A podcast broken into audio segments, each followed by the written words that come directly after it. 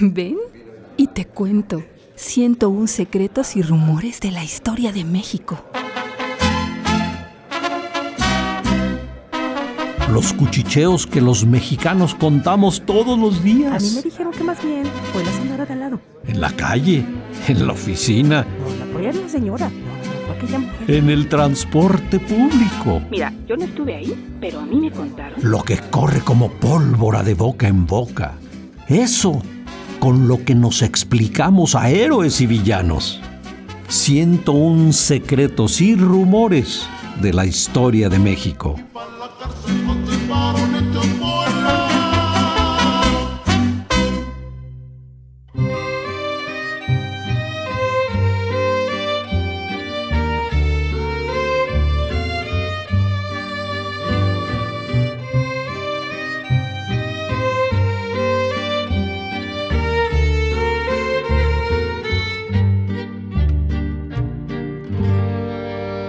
Las tuberías de la Ibero.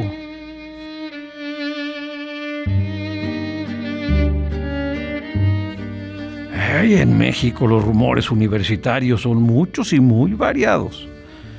Desde la venta de exámenes para ingreso a la UNAM, pasando por los juegos y las travesuras de los estudiantes de medicina con los cadáveres que descansan en los anfiteatros, hasta la compra de títulos profesionales en Santo Domingo. Los jóvenes dan vuelo al rumor como si se tratara de un caso de vida o muerte. Son capaces de dedicarse exclusivamente a correr lo que otro les ha dicho, con el único objetivo de lograr que la historia llegue a todos sus conocidos. Los estudiantes de las universidades públicas se regocijan con los rumores que cuentan lo que sucede en las universidades privadas, mientras que los estudiantes de estas últimas gozan e incendian la pradera con las historias de sus homólogas gubernamentales. Es una guerra sin cuartel, cuyas narraciones míticas terminan por llegar al grueso de la población que se divierte con todas ellas sin importar eh, de dónde provengan o a quienes impliquen. Durante muchos años, el rumor universitario más fuerte fue precisamente el de la venta del examen de ingreso a la UNAM. Sin embargo, en los últimos años, esta historia ha sucumbido ante una narración increíble que cuenta lo que sucedió en las entrañas de los baños de la Universidad Iberoamericana para ser más exactos, en los sanitarios de mujeres.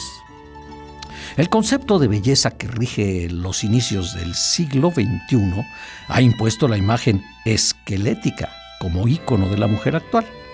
Las pasarelas más importantes del planeta, las portadas de las revistas más famosas y los espectaculares que llenan las calles muestran figuras delgadísimas y rostros apenas recubiertos por una ínfima capa de piel. Cada día hay que pesar menos, comer poco. Cada día hay que poderse contar con los dedos las costillas. Estas y no otras parecen ser las directrices de la belleza moderna. Y hay quienes se lo toman muy en serio. Tanto que la bulimia y la anorexia son actualmente problemas de salud pública.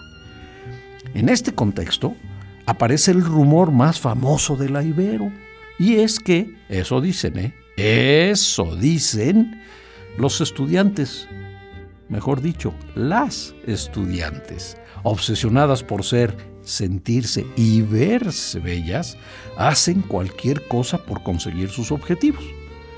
Unas dejan de comer, otras viven en el gimnasio y otras más salen de la cafetería o llegan de su casa después de haberse sentado en la mesa en familia, se dirigen al baño justo antes de entrar a clase y vomitan los alimentos ingeridos poco tiempo antes. No se trata de una, dos o tres muchachas. Son cientos de estudiantes desesperadas por encajar en el modelo impuesto. Y así, todos los días, los excusados de la universidad ubicada en Santa Fe devoran cientos de miles de litros de jugo gástrico. Los arquitectos que construyeron el inmueble nunca imaginaron que las cañerías de los baños estarían expuestas a estos ácidos. Las tuberías, sobra decir, no están hechas para tales concentraciones de acidez, por lo que comienzan, después de un tiempo, a derruirse. Y el rumor, el rumor, se dispersa entonces con una velocidad y un morbo inigualables.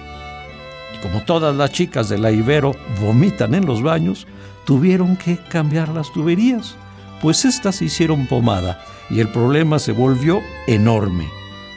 Cuentan, cuentan como siempre por ahí. Y dicen también que las autoridades, después del gasto que implicó la obra, comenzaron a preocuparse de manera seria por el problema que suponen la bulimia y la anorexia. Pero recuerden, ¿eh? Solo Solo dicen por ahí.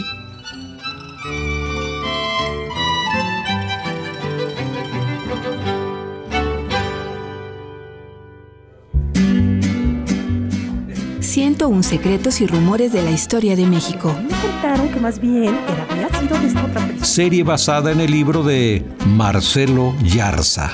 No, no, yo, yo creo que fue él. No, yo sí creo que fue él. Honestamente, a mí no me involucre. Una producción de Radio Universidad de Guanajuato y la Dirección de Extensión Cultural en voz del Teatro Universitario.